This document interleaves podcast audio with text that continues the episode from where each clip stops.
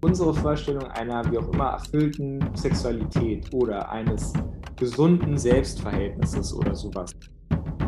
Sex ist nicht nur Penetration, alles Mögliche kann zu äh, Sex gehören. Und ich wollte vor allem auch die Kinder empowern. Danach habe ich mich selbst empowered gefühlt. Homosexualität, Form des Zusammenlebens. Äh, ich habe sogar das Polykyl reingebracht damit. Es geht immer darum, dass du, wenn du daran beteiligt bist, da Lust drauf haben musst und der andere oder die andere eben auch so. Ja, aber per se ist es doch auch nichts. Ist doch nichts ist per se sexistisch. Oder? Dingster Ein Podcast über. Na, ihr wisst schon, was uns zwischen den Beinen wächst oder auch nicht wie wir es anrufen und was das mit uns macht.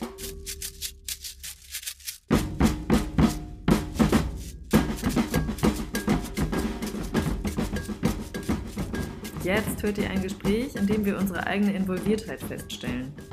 In dem wir uns teils ergänzen, aber auch wieder Worte geben, sodass es als ein widersprüchliches Gespräch hängen bleibt.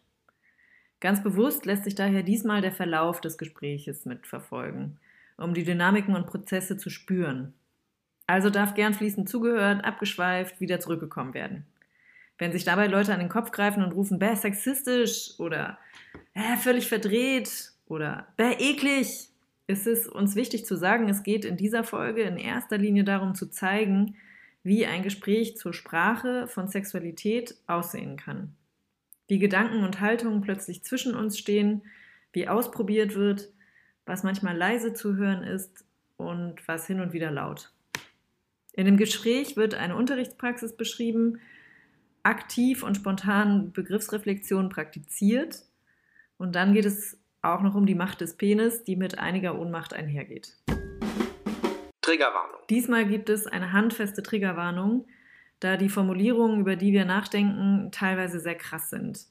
Wer sich also gerade nicht in der Lage fühlt, bestehenden Machtverhältnissen in der Sprache und damit in unserem Denken den Mittelfinger zu zeigen, lasse lieber die Ohren weg hiervon.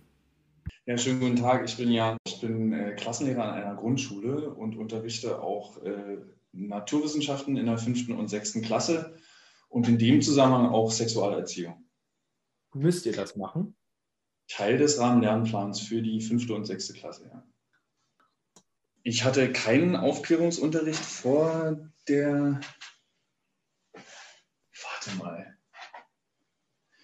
Ja, aber ich bin ja, äh, ich bin Ossi, ja. Ich habe auch eine FKK-Sozialisierung, das heißt also ja. Aufklärungsunterricht. Also Aufklärung war tatsächlich eine Sache, die äh, in der Familie recht früh schon stattfand. Und zwar als die ersten Wörter wie Ficken aus der Schule mit ins äh, Elternhaus getragen wurden da haben dann meine Eltern gesagt, benutzt doch nicht so ein doofes Wort für so eine schöne Sache. Und dann ging es darum, was da eigentlich passiert. Fünfte und sechste Klasse, sagst du.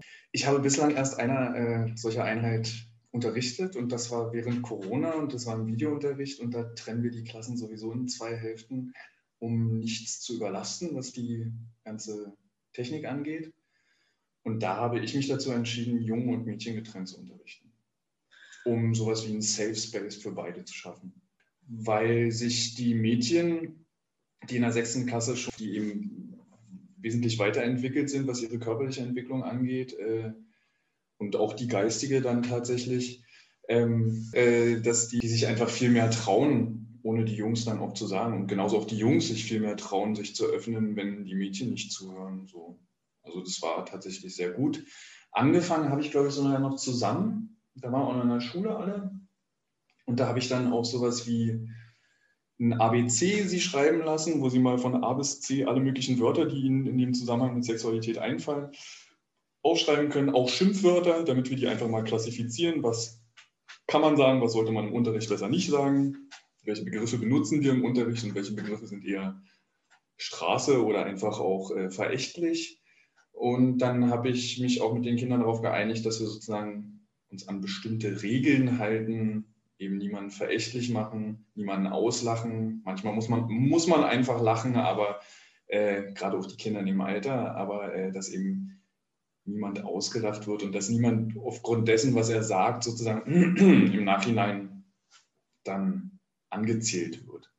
Es war aber dann eben dadurch, dass die Gruppen dann getrennt waren, auch, die waren eigentlich alle relativ ernsthaft dabei, nachdem man am Anfang eben durch dieses ABC erstmal alles rausgelassen hat, was so in einem drin schlummert, alles mal auf den Tisch gelegt hat, eben auch die Wörter, die wir dann später nicht mehr benutzen, ähm, war das ganz gut. Das ist, glaube ich, immer ganz wichtig. Ne? Das genauso wie wenn man einen Gegenstand hinstellt, mit dem Kinder nicht spielen sollen, dann lässt man sie erstmal eine halbe Stunde damit spielen, damit sie feststellen, okay, da gibt es eigentlich gar nichts dran zu entdecken, aber der Trieb muss erstmal befriedigt sein, bevor sie sich dann sozusagen zurückhalten. Und erinnerst du dich an diese äh, Alphabete?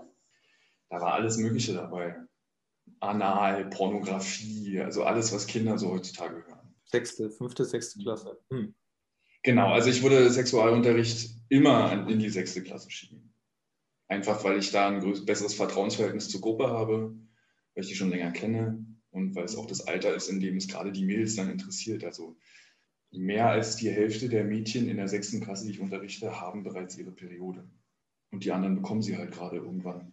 Also wenn du sagst, du trennst die Gruppen nach Geschlecht, damit es eine größere Vertrauensbasis gibt. Ich frage mich immer, was ist denn mit Leuten, die sich aber eben mit ihrem eigenen, mit ihren Geschlechterpeers nicht so wohlfühlen? Was ist mit Jungs, die Angst haben, in einer Jungsgruppe als schwul zu gelten? Oder was ist mit Mädchen, die Angst haben, dass irgendwie die Mädchenklicke, dass sie nicht mithalten können oder so? Fällt das auf? Würdest du sagen, du merkst das, wenn irgendjemand sich so in seinem Geschlechtskontext nicht wohlfühlt? Oder ist es so das größere Übel, also dass man so sagt, ja, insgesamt ist es trotzdem angenehmer für die Gruppe? Genau.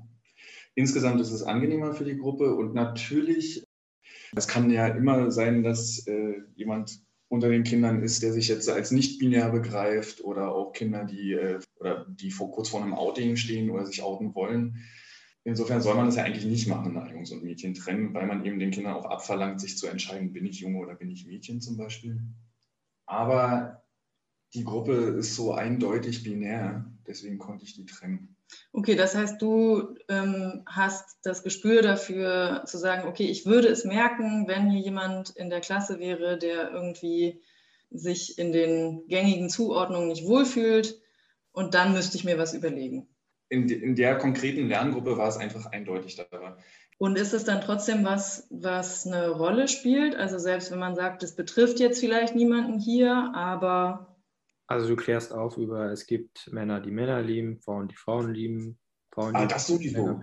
Ja, äh, äh, äh, jetzt sexuelle Orientierung ist ja nochmal ein anderes Thema als äh, sexuelle Identität. Identität. Oder Teil der sexuellen Identität am Ende ja auch. Das ist ja ein bisschen schwierig, welche Definition man da jetzt ranzieht. Aber äh, Homosexualität, Form des Zusammenlebens, äh, ich habe sogar das Polykyl reingebracht am Ende. Also insofern. Was ist das Polykyl? Das Polykyl ist äh, die polyamoröse, äh, Beziehung. polyamoröse Zusammenleben mit mehreren Menschen. Wieso heißt das Polykyl? Weil es wie Atome in einem Molekül sich verknüpft. Der eine hat Verbindungen zu denen und zu den anderen und die anderen zu denen und zu den anderen und bilden ein großes Netzwerk. Den Begriff habe ich in dem Zusammenhang auch neu gelernt. Und wie haben die darauf reagiert? Total offen irgendwie. Aber ich glaube auch, weil das alles noch weit weg ist von ihnen also was noch alles Sex als Sex verstanden werden kann. Sex ist nicht nur Penetration, alles Mögliche kann zu äh, Sex gehören. Und ich wollte vor allem auch die Kinder empowern, äh, dass sie auch wissen, dass wenn Menschen mit ihnen sowas anstellen, ohne dass sie das wollen, dass das auch schon sexuelle Belästigung ist. Weil du gerade sagst, du wolltest die Kinder empowern. Also ist Empowerment, ist das, was du quasi anstrebst äh, mit deiner Art des äh, Aufklärungsunterrichts? Also in jeder Sekunde meines Arbeitslebens. Empowerment. Mhm. Was bedeutet das? Na, die Kinder in, in sich zu bestärken und sie darin zu bestärken, erstmal, was sie sind und wie sie damit zu einer glücklichen Lebensführung gelangen. Also ja. Unterricht ist ja immer eine Kombination aus ganz, ganz vielen Prozessen, die da irgendwie alle parallel ablaufen. Mhm. Und äh, da ist dann natürlich auch Empowerment nur ein bestimmter Teil. Gleichzeitig äh, muss ich ja auch ähm, eine gewisse, muss ich eine gewisse Form von Autorität äh, verkörpern, erst recht, wenn die Kinder aus autoritären Familienverhältnissen kommen. Mhm. Ähm, und äh, ich verkörper, also selbst wenn ich sie nicht verkörpern will, vertrete ich eine Form der Autorität, nämlich ähm, die, die, die Schulpflicht. Und insofern ist das natürlich alles parallel, aber ich versuche bei all dem den Kindern natürlich irgendwie die, zu versuchen, ihnen irgendwie einen, dass sie einen, sich eigene Gedanken bilden über die Dinge und ihren eigenen Weg finden. Und wa warum ist es auch Aufgabe der Schule, die Kinder sexuell aufzuklären? Weil es sonst niemand macht. Kriegst du das mit? Wedding, traditionelle Familie. Und wie kriegst du das mit, dass die Kinder nicht auf wissen die so wenig oder ist das Thema? Genau, dadurch, dass einfach das, dadurch, dass sie eben die meisten Erfahrungen, das ist eigentlich gehört ja zu jeder Unterrichtseinheit dazu, dass man irgendwie das Vorwissen der Kinder in Erfahrung bringt. Mhm. Und wenn man dann eben merkt, dass dieses Vorwissen der Kinder überwiegend medial geprägt ist oder aber durch irgendwelche Erzählungen von den Cousins, Cousinen oder Freunden, aber eben nichts von den Eltern, also die Kinder sagen ja auch, ob ihre Eltern mit ihnen darüber reden oder nicht, dann merkt man, dass da sehr wenig von den Eltern kommt. Und auch die Sachen, die von den Eltern kommen, sind jetzt nicht immer unbedingt zutreffend. Also das ist ja das Nächste. Also ich würde meinen Kindern sicherlich auch falsche Dinge erzählen, muss ich sagen, wenn ich Kinder hätte. Also sicher, die würden dann irgendwann, der, weiß ich nicht, mich korrigieren, wenn sie aus der Schule kommen und bei dir im Unterricht waren oder so. Wieso? Was würdest du denn für falsche Dinge erzählen? Also das sind, ich würde nämlich auch gerne dazu übergehen, ähm, also wenn du zum Beispiel sagst, du merkst, dass sie ähm, nicht gut aufgeklärt sind, ich denke dann immer, das merkt man am ehesten daran, dass es auch eine Scham gibt mhm. und eine Zurückhaltung und einen Unwillen, überhaupt das zu thematisieren. Mhm. Das ist für mich irgendwie ein zentrales Anzeichen von nicht aufgeklärt sein. Ein Junge hat die Angst geäußert, seine Geschlechtsteile äh, zeigen zu müssen im Sexualerziehungsunterricht. Ja. Oder dass wir uns gegenseitig nackt zeigen. Ich gesagt, auf gar keinen Fall, da kommen wir alle, also komme ich in den Knast. ähm, äh, und solche Geschichten. Ob wir uns Nacktbilder von Menschen, äh, von Frauen oder Männern angucken müssen. Ich habe gesagt, nee, machen wir nicht. Da bin, sind wir bei einem sehr guten Stichwort, auch eine Frage, glaube ich, die heikel ist. Weil ich mich, also du sagst Wedding und so, ich habe jetzt so ein bestimmtes Bild in den Augen, wie die mhm. Klasse zusammengesetzt ist, dies, das, ist ja auch äh, jetzt nichts weiter dabei. Jetzt ist doch ein bisschen die Frage, also alles jetzt auf der Ebene von Pauschalurteilen und Klischees.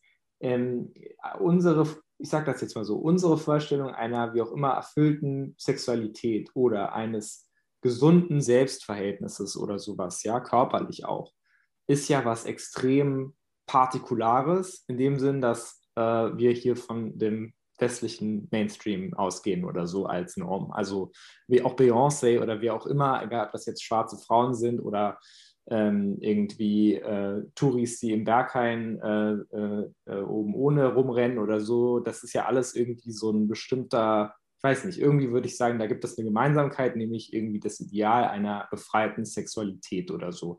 Und das kann man jetzt ja nicht voraussetzen für alle Kinder oder alle Familien, aus denen diese Kinder stammen, die du unterrichtest sondern da gibt es sicherlich auch andere Sexualnormen, die jetzt kulturell auch eben variabel oder determiniert sind das heißt, ähm, in manchen Familien wird es äh, eher, weiß ich nicht, wird sowas wie die Jungfräulichkeit oder so, das ähm, unberührte oder das irgendwie noch intakte Hymen oder sowas wird da heilig sein oder so. Wie gehst du damit um? Mit solchen Vorstellungen äh, von Jungfräulichkeit, von Ehre, von äh, irgendwie Sex vor, nach der Ehe, ja, nein, etc. Tatsächlich ging es darum sehr, sehr wenig in meinem Unterricht. Also mhm. der äh, sexuelle Aufklärungsunterricht in der Grundschule ist überwiegend eine biologische Geschichte mhm. äh, und ansonsten natürlich eine soziale Sache, aber da geht es eigentlich eher um äh, Sexualität eben im weiteren Sinne und weniger um den Geschlechtsakt an sich und um sexuelle Praktiken. Wie gesagt, darum ging es einmal an dem Punkt, an dem ich eben gesagt habe, äh, Sex ist nicht nur Penetration, ähm, aber jetzt sozusagen, wie oft man Sex haben kann oder soll oder muss oder äh, äh wann? wann? wann, man den hat, ab wann und so weiter und so fort, das kommt da eigentlich nicht vor. Also was vorkommt, ist eben, was ich den Kindern sage, ist eben, tu nichts. Also zum Sex gehört immer dazu, dass beide einverstanden damit sind. Und äh, es geht immer darum, dass du, wenn du daran beteiligt bist, da Lust drauf haben muss und der andere oder die andere eben auch so. Und wenn da nur einer nicht Lust drauf hat, äh, dann ist es Vergewaltigung. Ich glaube, sobald klar ist, dass Konsens irgendwie das Wichtigste ist, kann der Rest auch, auch unabhängig entdeckt werden. Natürlich sage ich Ihnen, dass, all, dass vieles, was medial dargestellt wird, äh, einfach auch totaler Blödsinn ist. Mhm. Auch Pornografie, wenn es dann reinkommt und so, sage ich auch, naja gut, ihr wisst aber schon, ne, also das könnt ihr vergleichen mit irgendeinem, dann füge ich irgendeinen Film an oder so, ja. Äh, das ist ja in der Realität auch nicht so. Das funktioniert auch nicht in der Realität so und genauso äh, fern von der Realität sind Pornos meistens.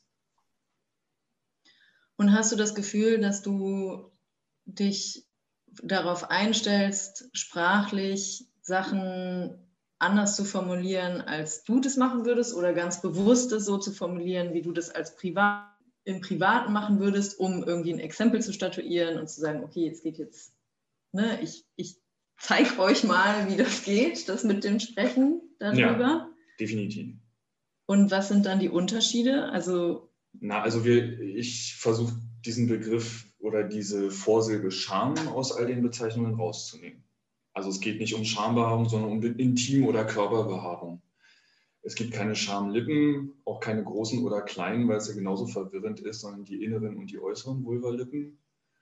Und äh, da sage ich dann auch, also da habe ich dann auch gesagt, dass es auch äh, bei Frauen viel variabler ist als bei Männern alles äh, und dadurch wesentlich komplexer. Das halte ich für einen Mythos. Ja, naja, der Penis ist halt, der kann halt lang oder kurz, dünn oder dick sein. Aber äh, an Vulva und Vagina gibt es doch so viele Einzelteile, die alle unterschiedlich sein können und die dadurch einfach viel mehr, viel mehr Variationen bieten in ihrer Gesamtheit. Das halte ich immer noch für einen Mythos. Aber gut. Ähm, und sowas wie Geschlechtsverkehr zum Beispiel. Also was benutzt du für Ausdrücke?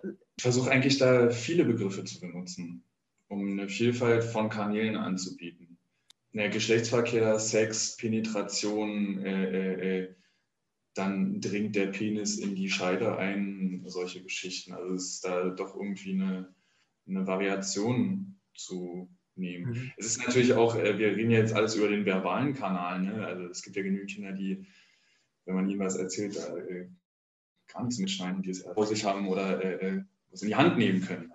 Aber sowas hatte ich diesmal, also hatte ich nur jetzt nicht zur Hand. War ja auch online. War ne? alles online, eben, deswegen ging es nur audiovisuell. Aber ich habe ihn auch online tatsächlich, habe ich hier so, ich habe hier so ein paar Teststreifen, ne? Da habe ich auch on, online gezeigt, wie man da drüber ein Kondom zieht. Teststreifen? Das sind Teststreifen fürs Aquarium. Es ist ja nur die Packung, ne? Und dann habe ich extra dazu gesagt, ihr müsst jetzt keine Angst haben, der muss nicht so groß oder so dick sein oder weiß ich nicht was. Ja, das ist jetzt keine Vorgabe, aber zum Beispiel so rollt man ein Kondom ab. Das sind ja. so Sachen, die tatsächlich schon in der sechsten Klasse auch äh, im Unterricht gemacht werden.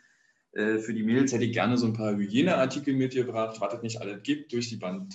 Also gibt es ja sehr, sehr viel äh, die Ungerechtigkeit, dass es so teuer ist und dass es nicht kostenlos angeboten wird, das haben wir auch alles äh, rausgearbeitet. Aber leider nur mit den Mädchen. Und hast du zum Beispiel mit den Jungs auch darüber gesprochen, ähm, eben diese Verhütungsmittelfrage, also Kondom, versus Pille und warum gibt es eigentlich sonst keine Verhütungsmittel für Männer? Warum es sonst keine gibt, haben wir nicht besprochen, aber wir haben die einzelnen Verhütungsmittel besprochen. Und dabei steht das Kondom einfach immer an oberster Stelle, weil es eben nicht nur vor Schwangerschaft, sondern eben auch vor Geschlechtskrankheiten schützt. Und natürlich äh, wird dann auch thematisiert, dass die Pille eben ein Hormonmittel ist, was den gesamten Körper am Ende auch beeinflusst was hat dich als letztes überrascht, als du im Unterricht hast? Du warst irgendwie, gab es Momente, wo du überrascht warst? Offenheit der Mädels. Aber das liegt vielleicht daran, dass ich wirklich, also das kam mir dabei, also danach habe ich mich selbst empowered gefühlt, ähm, weil ich gemerkt habe, dass ich einen echt guten Draht zu denen habe, obwohl ich die erst seit Anfang des Schuljahres kenne. Mhm. Im Januar, also ich kenne sie seit, seit August, bin ich Lehrer von denen und äh, im Januar haben wir das gemacht, Januar, Februar. Äh, mich beunruhigt es fast so ein bisschen, würde ich sagen, wenn du das erzählst. Einfach weil da ja auch eigentlich so eine sehr ähm, konventionelle Rolle, äh, sich schon so eine Rollenverteilung irgendwie abzeichnet. ja, dass irgendwie die Frauen die Verantwortung, die irgendwie reifen, verantwortungsvollen sind und die Boys halt irgendwie, keine Ahnung, über Pantuten und Blasen keine Ahnung haben, spät sind. Es liegt aber eher an der, an der, tatsächlich auch an der emotionalen Reife in dem Alter. Das ist die Mädels, also die Mädels sind körperlich und geistig in dem Alter einfach wirklich den Jungs voraus, zumindest was das ganze Thema sexuelle Reife angeht. Mhm. Die, für die Jungs ist es alles noch relativ fern, ähm, weil die eben auch noch nicht wirklich drinstecken. Die sind maximal präpubertär und die Mädels sind aber schon relativ, also zielstrebig drin irgendwie. Ich fand allgemein interessant, wie offen sie damit umgegangen sind, aber es hat, glaube ich, auch was damit zu tun, dass ich ihnen gesagt habe, dass das nichts Schlimmes ist. Also auch das Thema Menstruation, da war ich neulich sehr, sehr überrascht, als mir eine Schülerin aus genau der Klasse sagte, sie müsse jetzt auf Toilette, weil sie ihre Tage hat. Und äh, das ist ja was, was jetzt normalerweise glaube ich, niemand jemand sagt, aber ich glaube, das war, weil wir diese Vorgeschichte einfach miteinander haben. Mhm. Und vielleicht auch, weil äh, ich der erste Erwachsene war, mit dem sie sich so frei darüber unterhalten konnten. Und ich hatte auch das Gefühl, dass der Umstand, dass wir nicht gemeinsam in einem Raum sitzen, sondern das irgendwie über Video vermittelt ist, die Kinder fast noch ein bisschen mehr hat auftauen lassen.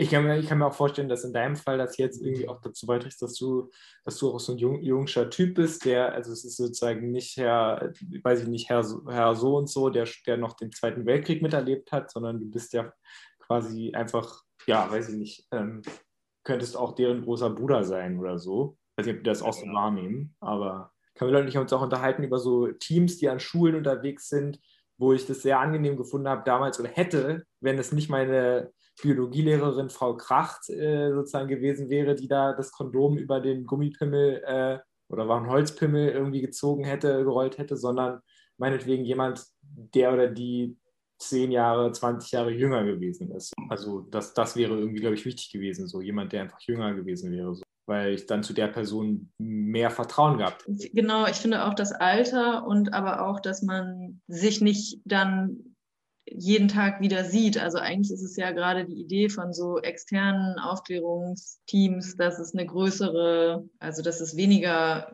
Hemmungen gibt, Sachen anzusprechen, weil man weiß, okay, ich, ich sehe die nie wieder. Ja, ja, stimmt. Ähm, mhm. Hätte mich auch nochmal interessiert, wie du das wahrnimmst, ob das klingt ja so, als ob du das als Vorteil siehst, dass man schon eine Beziehung hat und die auch noch weiter, noch weiter in Beziehung steht mit denen.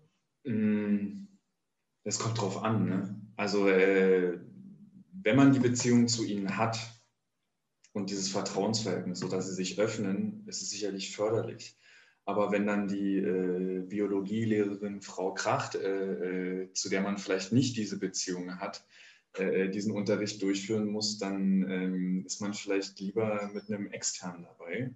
Und dieses externe Ding, finde ich, kann man auch so ein bisschen vergleichen mit dem Videounterricht wenn, wenn die jetzt vor Scham in Grund und Boden versunken wären, hätten wir einfach die Kamera ausmachen können und die Verbindung beenden und dann, ha, ich bin jetzt erstmal weg und äh, sehe dich erst in zwei Wochen wieder und auch dann nur vermittelt. Und wie wärst du damit umgegangen? Weil das ist ja trotzdem ein Pflichtbestand des Unterrichts. Ach, da bin ich nicht so.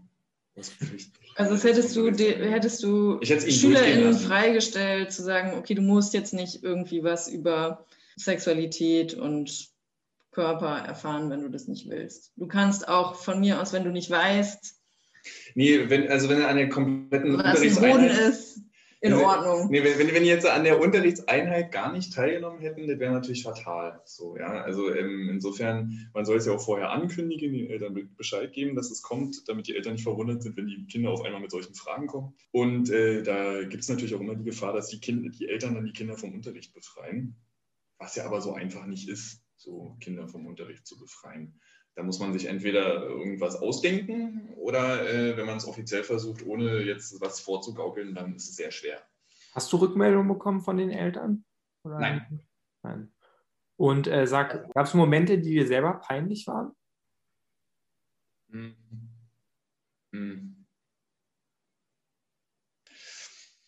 Ich habe vielleicht jetzt äh, weniger Peinlichkeitsmomente. Okay. Ich habe bestimmt eine Scham, aber äh, die ist, was das Thema Sexualität angeht, glaube ich, eher gering angesetzt. Und woran liegt das, dass die gering angesetzt ist? Vielleicht wegen meiner allumfassenden Aufklärung, ich weiß es. Mit meinen Eltern konnte ich immer offen über alles sowas reden, speziell mit meiner Mutter. Und ähm, ich bin eigentlich ganz froh darüber, dass sich das alles, also dass sich das so entwickelt, wie sich das entwickelt hat in den letzten Jahrzehnten, äh, weil es ja auch mir mehr Freiheiten gibt. Und ähm, ich weiß diese Freiheiten total zu schätzen. Die Benennung von Geschlechtsverkehr mit irgendwie Geschlechtsverkehr, Penis dringt in Scheide ein und Penetration. Das sind einfach drei Begriffe, wo ich genau denken würde, das ist was, was mir total, es total schwer macht, über Sex zu reden, weil ich automatisch mit Vorstellungen umgeben bin, die überhaupt nichts aufmachen und ist irgendwie total eingeschränkt, vor allen Dingen aus bestimmten Perspektiven. Und das da frage ich mich, wie du dann damit umgehst oder umgegangen bist.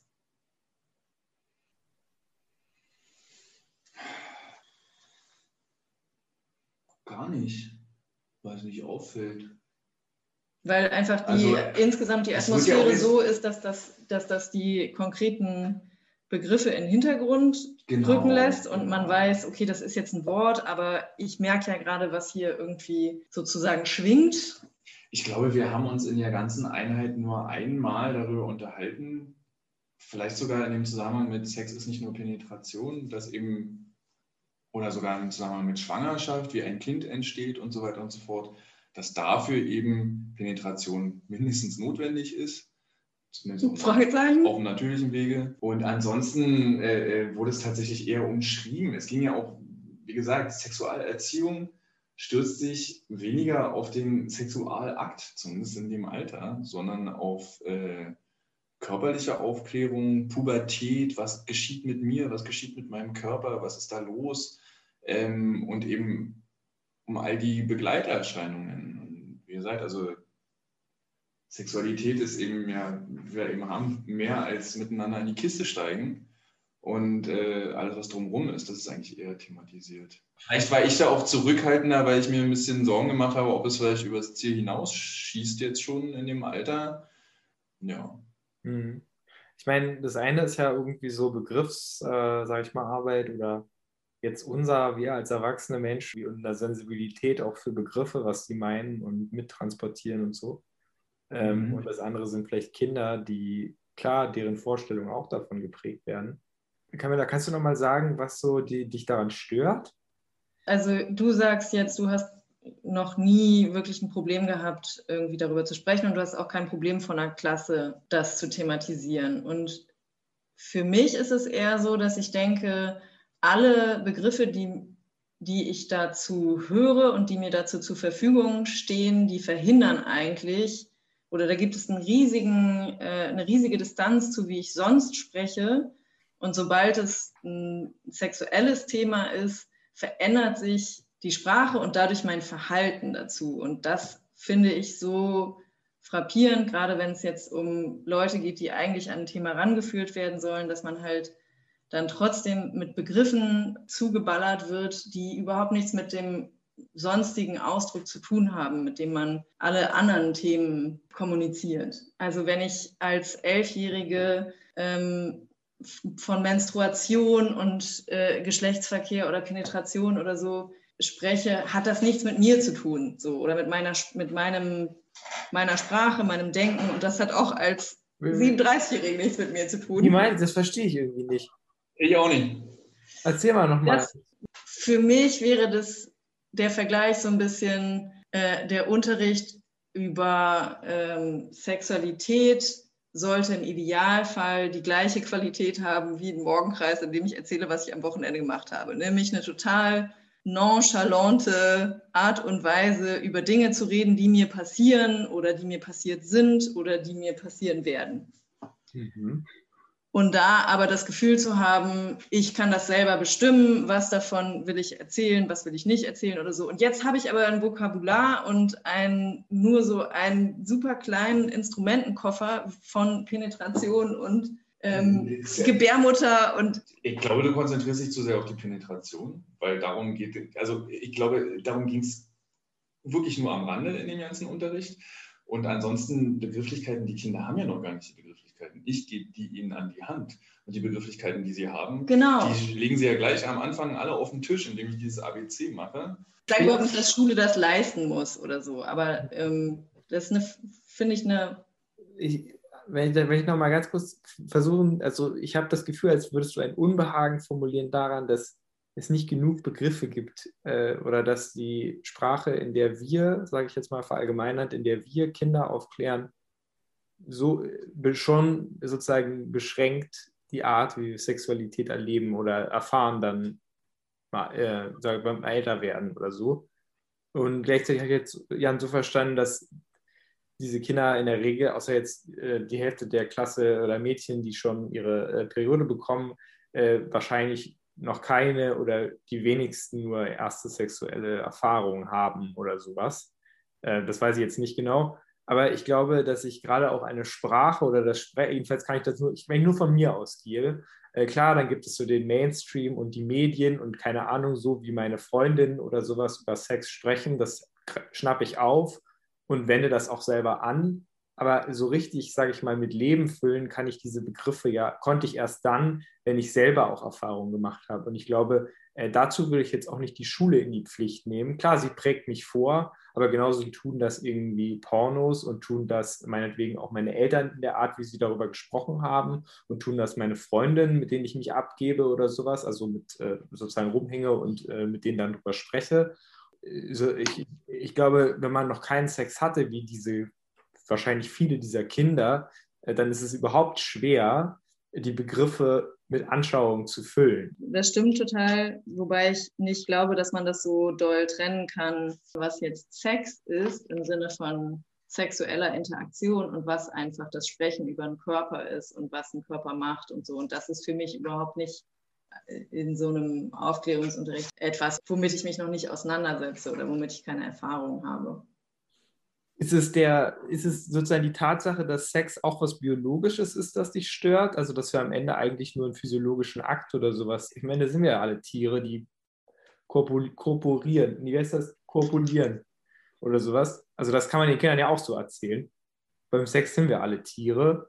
Und äh, weiß nicht, oder ist das so ein bisschen die Trauer, dass der Sex nicht sozusagen was irgendwie metaphysisches ist? Oder was, oder ist es sozusagen, geht es jetzt konkret um dich als Frau, die, ähm, ich, Entschuldigung, dass das mal so, so festlege, jetzt du kannst dich ja auch anders definieren oder sowas, aber als die, was auch immer, Person, die du dich definierst, die sich nicht wiederfindet in dem Vok Vokabular, das ihr zur Verfügung steht. Ich glaube noch nicht mal, dass es so stark um mich geht, sondern es geht eher darum, dass ich so eine Neugier habe oder dass ich ein spann eine spannende Frage finde und auch ein spannendes Experiment, zu gucken, wenn wir über Intimitäten, die mit dem Körper passieren, sprechen, welche Sprache benutzen wir dann? Und ist das, kann ich eine Sprache finden und entwickeln, die nicht diesen Unterschied macht von, okay, jetzt, natürlich ist ein Unterricht eine formelle Sache und natürlich ist das eine andere Haltung im Unterricht, aber trotzdem fände ich es doch irgendwie gut, wenn man Leute dazu ermutigen kann, eben nicht diese Distanz aufzubauen zwischen sich und dem Gegenstand. Oder es gibt wenig Unterrichtseinheiten, wo ich genau da irgendwie wichtig fände, dass die Leute sich wie damit wohlfühlen und nicht, als ob sie über was Fremdes sprechen. So. Ja, ähm, folgendes.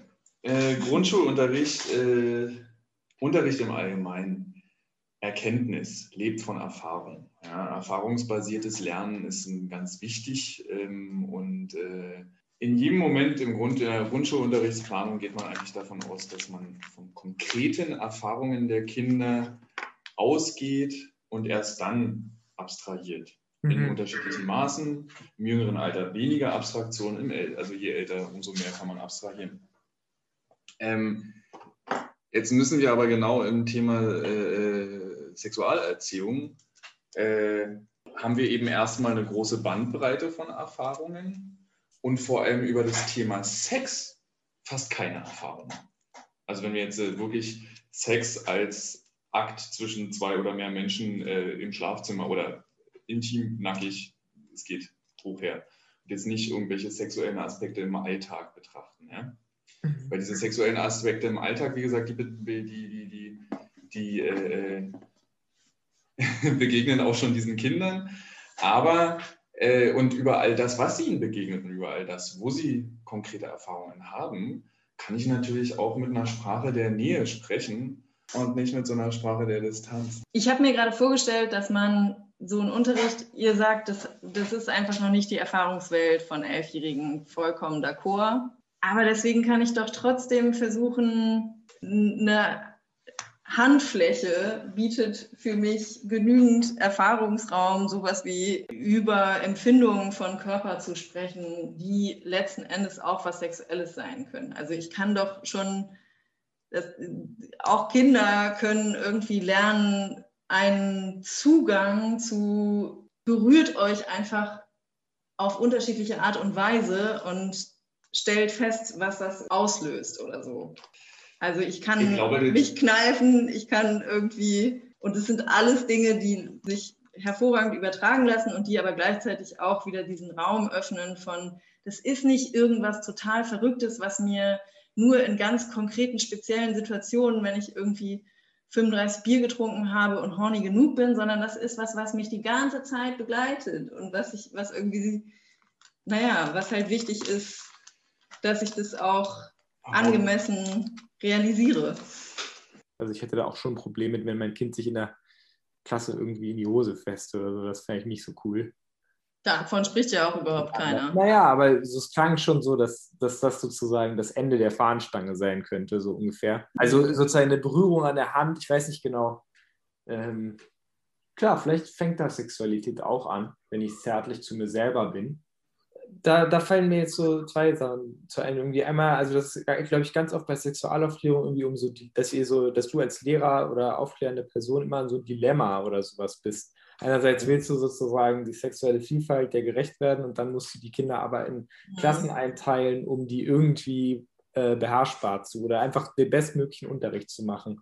Und äh, da ist es jetzt auch so, du willst nicht, dass die Kinder irgendwie Sexualität sofort mit Gewalt verknüpfen, weil so ist es ja im Idealfall nicht. Und gleichzeitig musst du sie davor beschützen dass, oder einfach sozusagen ausrüsten dafür, für den Fall, dass, ihnen, dass sie jemand berührt auf eine Art und Weise, die sie nicht möchten. Und Kinder, die nicht lernen, Nein zu sagen oder zu sagen, hey, stopp, hier ist meine Grenze, die ja, und damit verknüpft, aber vielleicht gibt es sozusagen in dieser Kammer, Hirnkammer Sexualitätssex auch irgendwie einen Bereich, der heißt, oh, Grenzen, Gewalt, Übergriffe, Vergewaltigung etc. kriegen ja sowieso mit.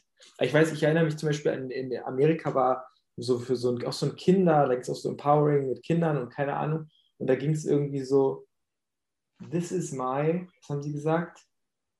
This is my bubble, respect my bubble and I respect your bubble. Also sie haben gesagt so, so und haben es quasi so um sich herum. Also solange du nicht an mich rangehst, und da geht es sowohl um, geht einfach um physische Integrität, egal ob jetzt Gewalt oder irgendwie eklig angefasst werden oder bespuckt werden oder beschimpft werden, so. Es ist so mein Safe Space und ich lasse nur die Person ran, die ich an mich rankommen lassen will oder so. Und ich glaube, wenn das sozusagen Sexualaufklärung in der sechsten Klasse oder so leisten kann, ist das schon mal echt viel wert. Ähm, aber wie gesagt, mit diesem Dilemma. Und dann hatte ich auch noch so den Eindruck, als würdest du auch irgendwie mit so Mythen irgendwie aufräumen wollen. Also, aber sozusagen, dass da so am Ende es darum geht, irgendwie, ja, so Gerüchte aus der Welt zu räumen. Ich kann mir vorstellen, dass viele Kinder auch einfach falsche Vorstellungen von Sexualität haben. Das sehen wir auch ganz viel in diesen Aufklärungsbüchern, in diesem mit dem Umblättern, wo die Kinder Fragen stellen, Camille. Ich weiß nicht mehr, wie es hieß jetzt, aber das. Klär mich auf. Klär mich auf, genau. Das ist ja auch ganz viel so Kinder, die einfach irgendwie lustige, putzige, aber wenn man ehrlich ist, auch irgendwie, ja, im Zweifelsfall traurige oder auch gefährliche Vorstellungen davon haben, was alles passieren kann. Dass man irgendwie die Hand abfällt, wenn man onaniert oder so. Und dass man da auch irgendwie äh, Aufklärungsarbeit leisten kann, indem man sagt, na, das ist alles ein Mythos, das stimmt nicht mit der Gefahr, glaube ich, sicherlich, dass man neue Mythen in die Welt setzt. Wie meines Erachtens die Sache mit dem, der Penis ist nicht so komplex wie die Vulva. Ist, ja. Na gut, anderes Thema. Ähm, ich wollte noch eine Frage stellen, und zwar zwei Fragen. Und zwar, was hast du als Kind zu Penis und Vulva gesagt? Oder was wurde in deiner Familie gesagt, wenn du das teilen möchtest? Äh, ich glaube, äh, äh, Schniedel. Schniedel. Schniedel gab es schon auch. Äh, Puller, Puller, der Puller. Aha. Der Puller, das war's. Ja, Schniedelwutz. Der Puller, Ganz furchtbar. Nee, tatsächlich Puller war äh, äh, das äh, häufigste, der häufigste Begriff, der dafür gewählt wurde. Und für Genau. das, was Frauen da unten haben? Ähm, es ging tatsächlich los mit dem kleinen Po oder später dann die Scheide. Der kleine Po? Hm? Da ist aber was verkehrt rum. Das, das, das ist ja interessant. Ich bin mit zwei Schwestern groß geworden, eine ältere und eine jüngere. Und die hatten den kleinen Po. Oder die Scheide später dann. Das finde ich sehr süß. Ha. Kleiner Po wird jetzt mein, äh, das finde ich fast, äh, ähm, das finde ich richtig gut. Es ist auch, man muss ein bisschen um die Ecke denken, um ehrlich zu sein. Also ich musste um die Ecke denken. Ich habe das nicht gleich verstanden, aber jetzt, wo ich es verstanden habe, finde ich es sehr sympathisch. Um die Ecke decken trifft es da auch. Ja. Gut. Und was sind jetzt deine Lieblingsbegriffe? Für meinen Penis Ja, oder für irgendeinen Penis? ist vom Kontext abhängig. Finde ich auch sehr interessant. Habe ich auch die Antwort, die ich auch ausge. Äh, ich habe lange drüber nachgedacht jetzt. Bei dir auch, Camilla? Vom Zustand abhängig oder was war's? Aber es ist doch immer so, oder? War es lange nicht. Das kommt mit dem Erwachsenenalter. Das wäre irgendwie eine erste These. Dass man dann irgendwann nicht mehr. Okay, dann sag doch mal, sag doch mal Beispiele. In welchem Kontext heißt es bei euch so, in welchem Kontext so und warum? Naja. Im Offiziellen ist es der Penis. Und ansonsten ist es noch der Schwanz. Ja. Ja, und dann geht schon ein bisschen. Pimmel. Ich finde, Pimmel ist ein sehr vielseitiges Wort. Man kann Pimmel so dahin schludern, man kann Pimmel aber auch so ein bisschen selbstironisch sagen. Das mag ich. Nee, Pimmel ist bei mir seltener, dann eher doch wieder Schniedel. Mhm. Aber halt auch eher selten. Ja. Und wenn ich die Frau adressieren muss, quasi, oder Mensch mit Vulva, dann äh, bin ich tatsächlich auch recht, äh, also klar, mit sehr intimen, mit einer sehr intimen Person oder so, äh, sage ich da auch irgendwie gröbere Begriffe oder so. Und äh, gleichzeitig mag ich es extrem gerne, in, auf Fremdwörter auszuweichen. Also ich finde, weil die, weil die Pussy sozusagen, das klingt ja, das ist ja unendlich eklig, so ungefähr im Amerikanischen, wenn man es so als Schimpfwort und auch im Deutschen, glaube ich. Aber weil der Begriff so positiv umgewertet wurde, in bestimmten Kontexten, ist zum Beispiel auch von Lady Betray oder wem auch immer, ähm, finde ich, kann man das relativ gut also einbauen. Ja, deshalb, also ich würde es niemals zu einer Person sagen, manchmal so scherzhaft, wenn jemand, will, also so von wegen so, du, ich Weichei oder so, da bin ich eine Pussy oder so, aber das kann halt changieren, nicht? Den Begriff kann ich genauso anerkennend oder lustvoll oder irgendwie schmachtend oder so sagen, wenn ich äh, intim mit jemandem werde. findet ihr es ein Problem, wenn jemand, ne, ein Typ, äh, sagt, da bin ich eine Pussy? Ja, Kommt drauf an, was das für ein Typ ist. Deswegen würde ich sowas auch nicht sagen. also es ist halt, äh, es ist halt sexistisch, ne? Ja, aber per se ist es doch auch nicht. Es ist doch nichts ist per se sexistisch. Oder? Ja, erstmal schon, wenn, wenn es darauf äh, hinausläuft, dass du sozusagen, ja, äh, dass man Schwäche zeigt oder sonst was und deswegen sagt man, ist eine Pussy, das ist halt für mich Teil toxischer Männlichkeit. Aber es überträgt sich für mich nicht eins zu eins auf irgendwie das Organ. Also äh, sozusagen die Pussy ist nicht schwach. Äh, Und auch sozusagen, also auch was du sagst, mit die, der Penis dringt in die Scheide ein. Ich hatte da so kurz dran gedacht, dass das eben bei Camilla, weil du so ein Unbehagen damit hattest, dass man das ja auch irgendwie anders beschreiben die- kann, mit aufnehmen und keine Ahnung was, nicht?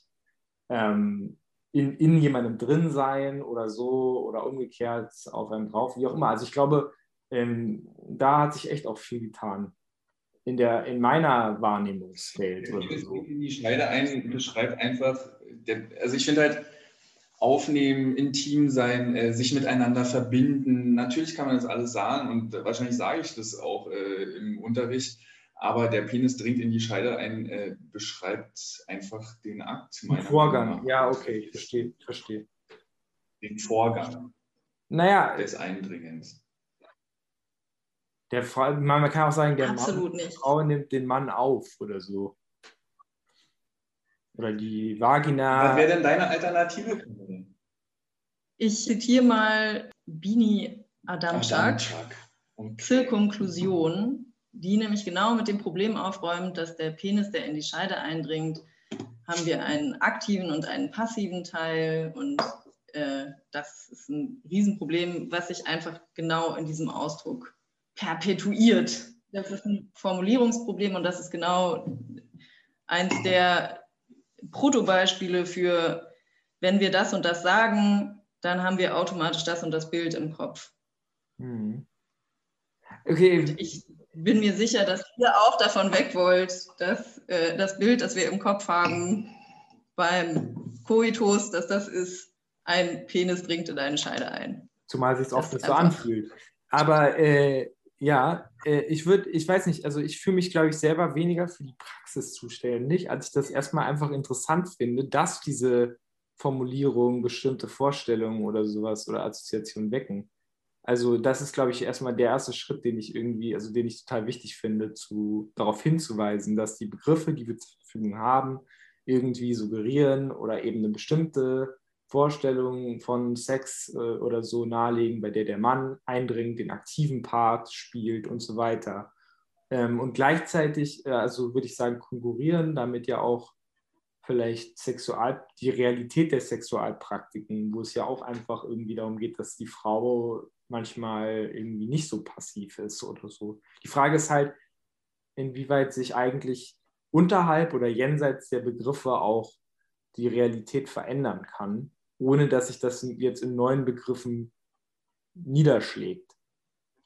Ich glaube, wir müssen da ein bisschen, mir scheint es ein bisschen vielleicht, ja, weiß nicht, äh, man kann sich ja von den biologischen Grundlagen auch nicht gänzlich frei machen. Und zu der biologischen Grundlage gehört dazu, dass eine Frau auch gänzlich passiv Sex haben kann. Auch den Ein Mann kann auch sehr gänzlich passiv Sex haben. Eben nicht, weil wenn Kinder Erektion haben. Und genau, also zumindest nicht. Eine Frau kann auch keinen Penis aufnehmen, wenn sie nicht erregt ist. Also totaler Quatsch.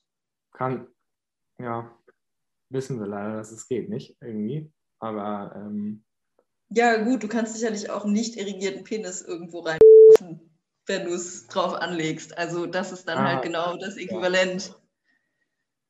na, der Fall, da geht es ja dann eher um Vergewaltigung oder so, nicht? Ja, na klar. Denkpause. Also manchmal schaffe ich es nicht, die Ruhe zu bewahren. Zum Beispiel hier die Sache mit dem steifen Penis und der feuchten Vulva. Auf einmal fällt ein Satz und dann geht die Alarmglocke los. Jetzt im Nachhinein denke ich, hoppla, wie schnell das manchmal geht, da stecken wir auf einmal wieder fest. Also, wenn eine Vulva nicht bereit ist für Geschlechtsverkehr, aber ein Penis schon, dann funktioniert der Geschlechtsverkehr trotzdem, wenn auch auf einem Spektrum von unangenehm bis Vergewaltigung, weil man halt ein bisschen Kraft aufwenden muss. Umgekehrt, wenn eine Vulva bereit ist, aber ein Penis nicht, dann ist Geschlechtsverkehr unmöglich. Das Spektrum von unangenehm bis Vergewaltigung gibt es gar nicht, obwohl mit entsprechendem Kraftauf Kraftakt genauso vorstellbar. Das sagt mir doch völlig egal, wie es bei Menschen mit Vulva aussieht, der Penis ist es, auf den es ankommt. Verkehrt, ich meine Geschlechtsverkehr, verkehrt. Im Nachhinein denke ich auch, mir fehlt diese Klammer von uns, dass es die ganze Zeit um, ich nenne es mal, Vulva trifft Penis geht, was ja genau wieder dieser begrenzte Ausschnitt ist. Andererseits, ich bezweifle ja auch, dass gerade wenn es um Heterosex geht, das in Anführungsstrichen normalste, das am wenigsten problematische ist. Also kein Wunder, dass sich unser Gespräch in dem Bereich aufhängt. Ja. ja, aber ich meine, rein physiologisch, dass es Unterschiede gibt zwischen Penis und Vulva, damit müssen wir schon irgendwie umgehen. Also das können wir, glaube ich, nicht wegdekonstruieren. Zumal ja auch ganz andere Anforderungen gestellt werden an Menschen mit Penis und Menschen mit Vulva, gerade beim Sex. Also wenn er, meine Psychotherapeutin sagt immer, was sagt sie, man muss sein Mann, Mann muss sein Mann stehen oder so. Aber es stimmt einfach. Wenn der Penis nicht irrigiert ist oder so, dann gibt es ein Problem, wenn man eine bestimmte Art von Sex haben will. Und Erektionsstörungen oder sowas sind ein Problem. Für ja, aber das ist nur ein Problem, solange man äh, dieser Vorstellung von Sex anhängt. Und sobald man sagt, wow, der ist nicht, der Penis ist nicht irrigiert, also muss ich alle möglichen anderen Dinge tun, um etwas zu haben, was sich nach Sex anfühlt. In dem Moment ist das eine Riesenbefreiung. Ich finde, das ist schönes Wunschdenken. Ich glaube, es gibt äh, sozusagen schon, ich will nicht sagen, dass es da irgendwie Abstufungen gibt, von was irgendwie der reifere, bessere, schönere Sex ist oder so. Aber alleine sozusagen von, also ich weiß, ich kann, kann auch relativ frei darüber sprechen oder so, weil ich glaube, dass das äh, ähm, irgendwie ein, das ist meine eigene subjektive Erfahrungswelt, ja, aber so, sozusagen das, das Nicht-Vorhandensein oder sowas einer Erektion, warum auch immer, wenn man aufgeregt ist oder die Person noch nicht so gut kennt oder keine Ahnung was, führt schon auch einfach zu so einer krassen Verschiebung äh, der Aufmerksamkeit auf den Penis, was man ja gar nicht will, eigentlich, nicht?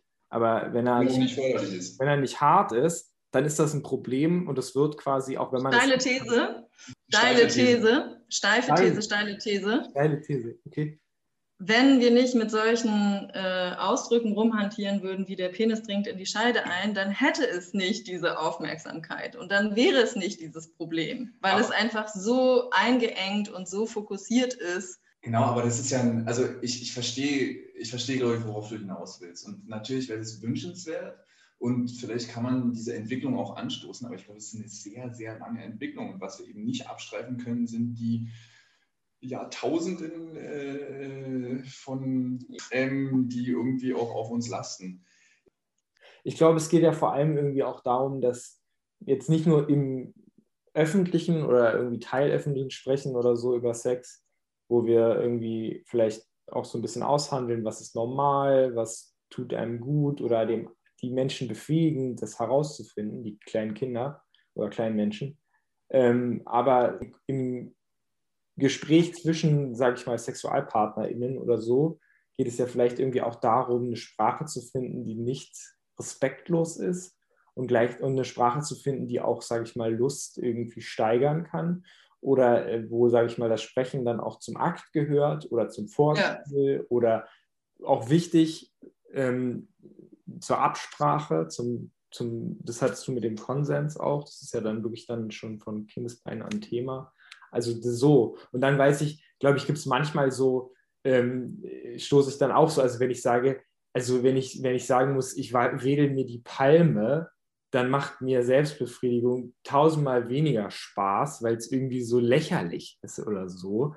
Ähm, und dann sozusagen, dann ist es wirklich so, dann wähle ich da irgendwie unten rum, als wenn ich irgendwie sage, keine Ahnung, ich, äh, ich auch onanieren finde ich nicht besonders schön. Also Selbstbefriedigung ist vielleicht der schönste äh, Ausdruck dafür äh, und hat auch, also wenn ich das so begreife, dann kann ich, glaube ich, auch viel, ähm, macht das mir viel mehr Spaß oder so, als wenn ich da wirklich so mir einen runterhole oder wichse oder so. Das finde ich irgendwie, also da transportiert sich so was Schnelles, Belangloses, Alltägliches, irgendwie auch grobmotorisches oder so, was dem Akt überhaupt nicht entspricht, wenn er denn so und so ausgeführt wird. Ja, ich kann auch wichsen, aber ich will es vielleicht nicht immer. Also ich glaube, da ist auch wieder die Kontextabhängigkeit oder so.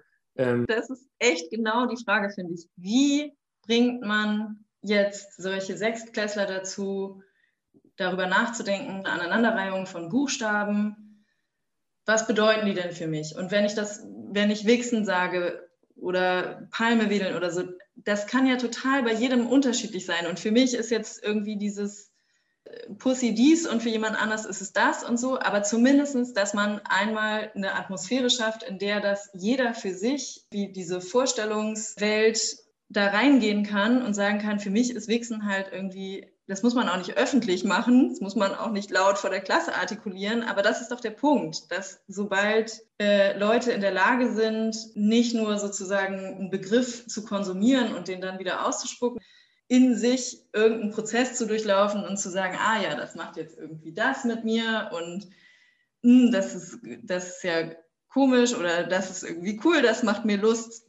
Ja, das ist doch eigentlich das, ja, das Ziel. Ja, ähm, wir sind aber immer noch an einem Punkt, wo sozusagen das, was wir mit den Kindern besprechen, für sie abstrakte Konzepte sind und wenig auf ihre eigenen Erfahrungen zurückgreift. Und das ist das Wichtigste, ja, dass ich in meinem Kopf das Wort, was ich benutze, oder in mir drin das Wort, was ich benutze, mit dem verknüpfe, was ich damit wirklich meine und was ich damit spüre, erfahren habe oder erfahren möchte. Und das ist eben in dem Alter ja noch wenig da. Das heißt also, es ist eben alles erstmal auf einer sehr, sehr theoretischen Ebene.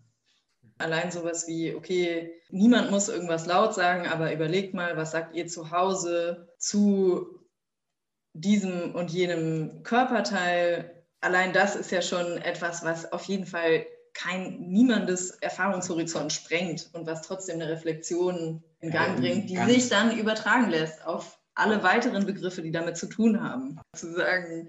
Ich glaube, wir überfordern vielleicht so ein bisschen mit den Ansprüchen, würden wir überfordern eine Sexualaufklärung für SechsklässlerInnen. Andererseits, ich weiß es nicht. Aber ich finde also, trotzdem, das Gespräch macht erstmal was cool, fand ich, und dann macht es auch Lust auf mehr im Sinne von, ich würde gerne dann auch nochmal sehen, wie das dann in der Klasse 9 oder so nochmal aufgegriffen wird und äh, oder dann umgekehrt auch nochmal, wie macht man das eigentlich mit kleinen Kindern? Wird das dann immer biologischer oder so? Keine Ahnung. Dingster Boomster. Camilla Vetters und Florenz Gilli auf der Suche nach Wörtern. Musik Timon Thalwitzer und Band. Jingle Anita Popovic. Aufreger, Erreger, Worte, wieder. Schickt uns eine Sprachnachricht unter anchor.fm slash gangsterboomster.